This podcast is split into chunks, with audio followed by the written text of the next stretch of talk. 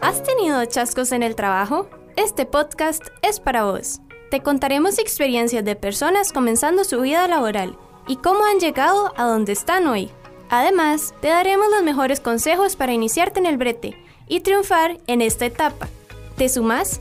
Esto es Breteando Ando. hola, hola, hola, ¿qué tal? ¿Cómo están? ¿Cómo les va? Yo soy Quique y ella es Fío. Hola, hola, ¿cómo están? Y esto es Breteando, Ando. Y bueno, hoy en nuestro programa de, de Breteando Ando les vamos a hablar sobre currículums, hojas de vida y los contratos de trabajo, Fío. Así es, los documentos importantes para iniciarse en la vida laboral. Documentos que, que, que tienen que tener este, ciertas especificaciones y ciertos, ciertos, eh, cierta información básica y fundamental para que el, el empleador o, o el, el, futuro patrono este, se interese, ¿verdad?, en, en adquirir los servicios de, de nosotros como, como futuros trabajadores. Así es, y ahorrarnos además muchos dolores de cabeza que pueden suceder Claro. si hacemos mal este proceso. Entonces, para hoy tenemos a nuestros invitados fieles. Tenemos a Adri, Hola, ¿cómo están? a Avi Hola, hola, ¿cómo están todos? y a Chris. Hola, buenas noches. Gracias por la invitación de nuevo. Muchas gracias a ustedes por Gracias. estar aquí. Y bueno, ahora vamos a comenzar hablando un poco de el tema, eh, los currículums, que es una de las cosas que nos cuesta mucho lograr al principio porque no estamos muy seguros qué deberíamos de escribir, qué deberíamos de quitar o poner, porque también hay eh, mucha ciencia tras de eso, como escogiendo qué deberíamos de dejar o poner dependiendo de a qué puesto estamos aplicando.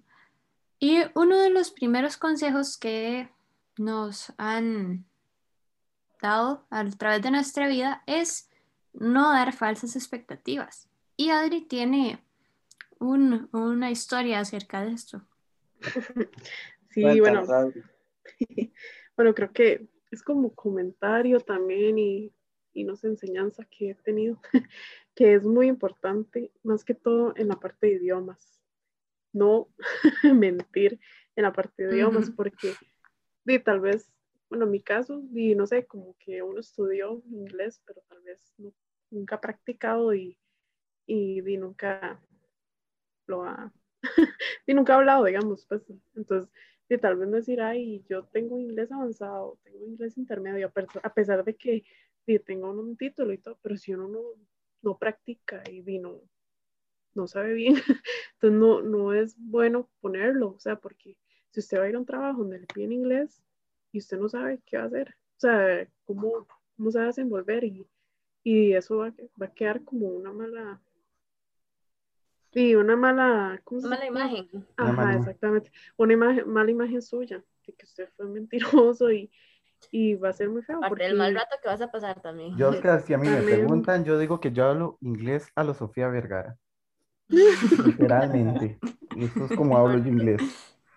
Sí, y recordemos que, que, eh, esto, esto puedes arrastrarlo po- por el resto de, de tu vida laboral, ¿verdad? O sea, si, si mentiste y, y, digamos, eso pasa de, de una empresa a otra, porque las empresas usualmente piden recomendaciones o, o hacen consultas por fuera para saber si, si vos realmente estás capacitado o si tenés todas esas habilidades que mencionas en, en los currículums, en el currículum. Exacto, y no solo con idiomas, también con programas que uno tal vez, no sé, que llega a una clase o algo así, uno dice, ay, sí, soy experto en tal programa, soy experto en Illustrator, en, Photoshop, en no sé qué. Tal vez uno ni sabe lo básico, o sea, son cosas que uno tiene que mentir, a pesar de que con el tiempo uno puede aprender, pero, y, o sea, yo creo, creo que todo esto es práctica, digamos. En la parte de nosotros, todo es práctica, porque independientemente, digamos, o sea, vos puedes en la U, te- y creo que a nosotros, a la mayoría nos ha pasado, en la U nos enseña que InDesign, eh, nos enseñan Photoshop, Illustrator, y sin embargo, siempre este, no, no, no es que los practicamos todos o los usamos todos siempre. O sea, nos Así a, a utilizarlos, pero sin embargo tenemos un nivel bajo y mucha gente ya cree que Aparte uno que ya... yo creo que en ese tipo de, de programas uno nunca deja de aprender. Sí, Como que considerarse experto, ¿verdad? También. Y que la calle te, te termina de, de forjar, ¿verdad? Exactamente. Ujú. Pero y tampoco vas a mentir de que, ay, lo hice una vez y ya sé. o sea, son cosas que uno no puede ni mentir en esas cosas, ¿verdad? Así es, y además creo que otro, otro punto muy importante a la hora de crear currículums no solo es poner bien la información, como no mentir en nada, porque probablemente eso va a causar muchos problemas a uno mismo y no necesariamente al empleador, eh, sino también saber cómo, cómo presentar esa información, porque muchas veces un currículum bonito, por así decirlo, o ordenado, o con la información eh, presentada de una forma sencilla, es más fácil que lo vean, que, el- que le pongan atención. Yo pienso que, bueno, no sé si todos pensarán igual, pero yo siento que no hay como una fórmula exacta para conseguir uno un trabajo, pero siento que cuando uno presenta las cosas bien, estás hablando también de vos mismo. A mí me parece que, que muchas veces en este tipo de, no sé, cuando uno va a entregar un currículum o algo así, más que todo, eh, ir al punto, cuáles son tus objetivos, hablando de índole personal, educativo, este, cuáles son las actitudes que destacan de vos, este, todos esos pequeños puntos creo que al final terminan hablando de lo que vos vas a hacer en ese lugar a la hora de trabajar, porque si nos vamos así, como nos extendemos demasiado y tal vez ponemos cosas que tal vez no son tan necesarias, lo que vas a hacer es aburrir a la persona que te va a contratar también, ¿verdad? Y Ujú. y nada, pienso que, que son datos que uno de verdad tiene que tomar en cuenta a la hora de presentarlo. digamos, yo creo, en mi opinión personal, este, bueno, lo que dijo la compañera, ser un poco, no, no extenderse en tanto en, en- en- en la información del currículum, pero nosotros como diseñadores, como creativos, el currículum debe tener esa, ese extra, o sea, no simplemente una hoja llena de, de soy esto, hago esto, me- no, sí, de texto, o sea, no, o sea, hacerlo como un poco, como un atractivo más visual para, para el empleador, digamos, ya, ya sea que vos seas diseñador web, o sea, te fuiste por diseño web, ma, entonces, ma, volate, hace una página que sea tu currículum, ma, pero que se huele, digamos, igual en, en el currículum uno. Usted ahora eh, en internet se mete y, y ahí usted logra ver muchos currículos creativos, digamos. A mí nunca se me olvida eh, que en la U a nosotros nos pidieron una vez hacer el currículum de, de cada uno y que fuera creativo. Y en la investigación que estaba haciendo yo, siempre me llamó la atención uno que era, este, creo que es un chico español, ahorita no recuerdo el nombre, que lo que hizo, él es, es experto en package, entonces era como una caja de, de y ahí, y ahí venía toda la información, o sea, ese extra que da el, eh, que puede dar uno como diseñador, yo creo que es muy, muy, muy importante. Yo pienso que no tal vez solo como diseñador, o sea, en lo que vos te vayas a desempeñar, porque, porque, no sé, siempre como que uno tiene que aspirar a más, o sea, y yo siento que ese es como, como el secreto para tal vez lograr como ese puesto que tal vez uno desea, ¿verdad? Sí, correcto. Para Sí. ir, para, ay, sorry, Claro.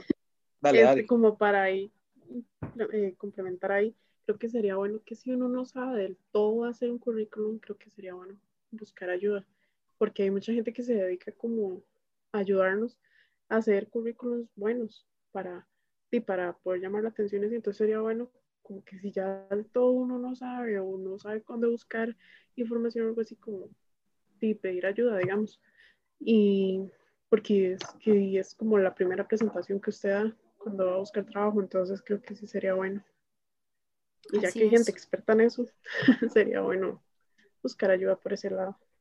Pío, y es que, y, y chicos, chico, chico y chicas, y es que eh, a un final eh, la hoja de vida, el currículum, viene a ser tu, tu presentación, ¿verdad? Es tu carta de presentación. Eh, esa persona de recursos humanos o o de la empresa que no sabe quién sos, no te conoce y eh, se, va, se va a sentir atraído por ese currículum bien presentado, bien bonito. Entonces hay que, hay que verlo de, esa manera, de que es, es, tu carta de presentación, es, es, tu forma de presentarte de, de primera mano a, a, la empresa en la que quieres entrar a es, es tu primera impresión, digamos. Correcto, correcto. No vas a poner ahí que sos una persona alegre y vas a llegar muy serio, ¿verdad? mentir. Así es. Bueno, y el segundo paso después de poder haber hecho un currículum bueno y pues haber eh, logrado un interés por parte de los, de los empleadores es em, esto, el, el, otro documento del que hablábamos al principio, los contratos, el poder llegar a un acuerdo laboral para poder empezar a trabajar. Así que, eh, Quique, no sé si quiere introducir un poco más el tema. Sí, este, eso, eso, este tema de los contratos es, es bastante importante eh, tenerlo, tenerlo presente porque lo primero que uno tiene que hacer es asegurarse de que esa empresa que te está contratando está en regla con todo, ¿verdad? Y de que es, de que es algo serio, de que no te están engañando, de que, de que no te van a poner a trabajar y a un final no te van a pagar, ¿verdad? Eh, eh, es, es, muy importante, que tener mucho cuidado. Eh, a la hora de, firmar un contrato laboral, hay que tomar muchas cosas en cuenta, pero dentro, dentro de esas cosas, lo primero que hay que hacer es investigar sobre esa empresa y asegurarse de que es una empresa seria, ¿verdad? De que está en regla con, todo, con todas las de la ley, con, con el Ministerio de Hacienda, con, con, la Caja Costarricense de Seguro Social y todas las entidades gubernamentales correspondientes. Eso por un lado. Después, eh, por otro lado, revisar el contrato, leerlo bien, ¿verdad? Asegurarse de que todo está bien, de que no hayan cláusulas, cláusulas extrañas por ahí. Eh, este, también ver los horarios, cómo van a ser, cómo va a ser la cuestión de los horarios para que después no te lleguen a, a estar cambiando los horarios ahí a como, a como el patrono le vengan gana. Entonces son, son muchas cositas en las que uno tiene que, que tener cuidado, revisar bien. Básicamente es revisar bien, investigar de que todo esté, de que todo esté correcto. Deben de leer todo, hasta la letra pequeña, decía mi abuela. Exactamente. Y preguntar. Sí, Esa letra pequeña especial. Muy importante pedir una copia de este contrato, pedir una copia. Entonces, no sé si, si ustedes eh, tienen alguna anécdota o digamos, un comentario por eso de los contratos, sí. Digamos, eso también se da, digamos, como cuando usted empezó a trabajar, muchas veces se dice, este, mm, no te vamos a firmar un contrato porque estás a prueba por tres meses. O sea, no, más. Usted tiene que firmar un contrato aunque vaya a ser prueba por tres meses. Entonces, eso también tienen, hay que tenerlo muy, muy en cuenta, porque en esos tres meses igual vos sos un empleado para ellos. O sea, ellos tienen una responsabilidad patronal, por decirlo así, sobre usted. que yo siento que muchas veces eso que decís es muy importante, porque tal vez eh, una persona que está empezando a trabajar y que tal vez no lo sabe, muchas veces tal vez no lee esas letras pequeñas que decíamos anteriormente, y conforme va pasando el tiempo, tal vez se da cuenta de cosas que no le gustan y firmas un contrato. Y ahí es donde está el detalle, ¿verdad? No hay quite. Yo creo que también, aunque sea una semana que usted vaya a trabajar, y, o, o, mucha gente que hace estos trabajos temporales como Navidad o cosas así, también, o sea, no se dejen y firmen contratos, o sea, nunca se dejen y deciden a valer sus derechos. Justamente yo tengo una anécdota sobre esto. Mi primer trabajo eh, semi eh, oficial, tal vez, y digo semi por esto, no, no, no fue con contrato. Y eso, por más de que fuera un trabajo sencillo y, con gente de confianza, eso provocó muchos problemas porque no, no es tanto por el lado de la paga, porque en eso sí era muy constante, sino en el lado de entenderse bien con los jefes y es entenderse en lo que ellos esperan de uno y lo que uno espera de ellos.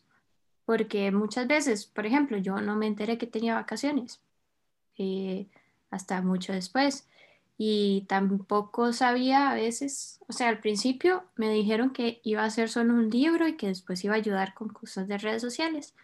Y después tuve que hacer como cuatro libros más y yo no estaba de acuerdo porque es un proceso bastante más complicado que lo que ellos necesitan, que me dijeron al principio. Y el tiempo no me daba. Mm. Eh, eh, y eso- la paga no, no suplía eso. Entonces creo que es importante siempre tener las cosas por escrito para poder defenderse. Eso que dices sí es muy cierto. No importa que sea familia, amigos, lo que sea. O sea, eh, por la ley uno sabe que un contrato verbal también es válido.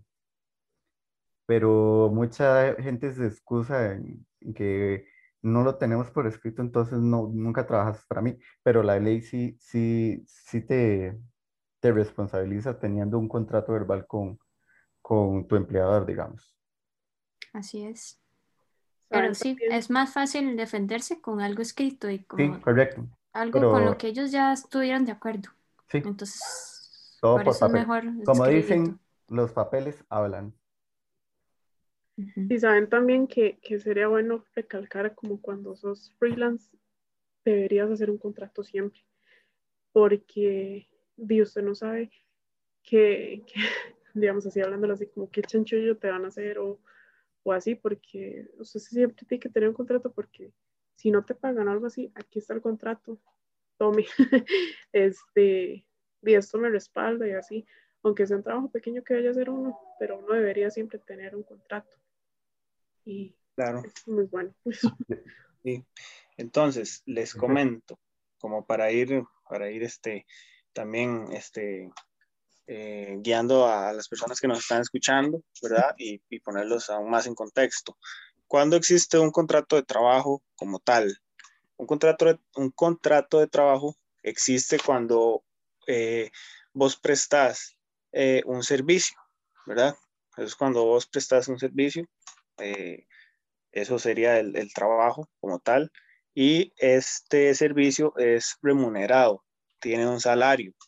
Y vos tenés eh, un jefe, un dueño de la empresa, que es el que gira las, las órdenes, las instrucciones, y llegaron a un acuerdo. Ahí es cuando existe un contrato de trabajo. Existen diferencias entre un contrato por servicios profesionales y un contrato de trabajo. Se los pregunto a ustedes. ¿Ustedes qué opinan? ¿Hay diferencia?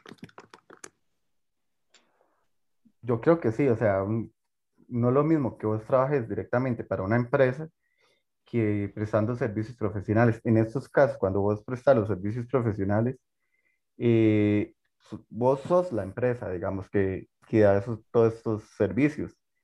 Entonces ahí es donde vos te tenés que defender con el contrato, saber este, cómo se van a hacer los cobros, saber eh, qué trabajo estás haciendo y dejarlo muy en claro, digamos. También hay que tener en claro eh, cuándo es un contrato por tiempo definido e indefinido, que eso es muy fácil. El definido eh, te pone eh, específicamente, trabajas de el mes tal, desde el día 1 hasta el mes tal, desde el día X, así bien definido con los tiempos. Ese es el contrato definido. Y el contrato indefinido es por mucho tiempo hasta que ya la empresa este, decida prescindir de los servicios de uno o, pase alguna cosa que a uno lo despidan, ¿verdad? Entonces esas son esas, eh, esas diferencias entre definido y definido a tomar en cuenta. Y eh, una cosa muy rápida que es sobre las facturas, ¿verdad? La facturación electrónica, que está muy de moda ahora, por todo lado se, se oye hablar de la facturación electrónica. Así es. Eh, sí es recomendable que se informen bastante sobre todos estos temas que son bastante complejos porque depende mucho de qué trabajo estás haciendo y también cuánto cobras. Así que los invitamos a que se informen un poco más sobre estos temas. Ya les dejamos un poco las intriga, la intriga de saber algunas cosas que antes probablemente no habían tenido en cuenta. Y los invitamos a escribirnos si, si necesitan en nuestras redes sociales en Breteando Ando Costa Rica, en. Instagram y en Facebook. Y pues si quieren volvernos a escuchar, estaremos aquí pronto la próxima semana en Breteando Ando. Sí, Yo soy y- Fío y Quique. eh, también nos despedimos y muchas gracias a nuestros invitados de hoy. Muchas gracias, Gracias a chicos. ustedes. Gracias a ustedes, de verdad. Gracias, buenas noches. Y bueno, los dejamos, Fío, y esto fue Breteando Breteando Ando. Esto fue Breteando Ando. Breteando ando. Recordá que las primeras experiencias no te definen, te ayudan a crecer. Pero no te la jugues. Acompáñanos cada semana para más consejos. Así es la vida en el brete.